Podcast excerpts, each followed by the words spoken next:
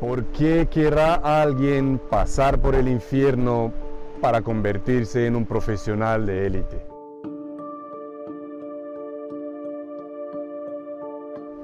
Para graduarte con ISA tienes que ser mejor que el resto. Hay que trabajar muy duro y estar determinado a lograr tu propósito.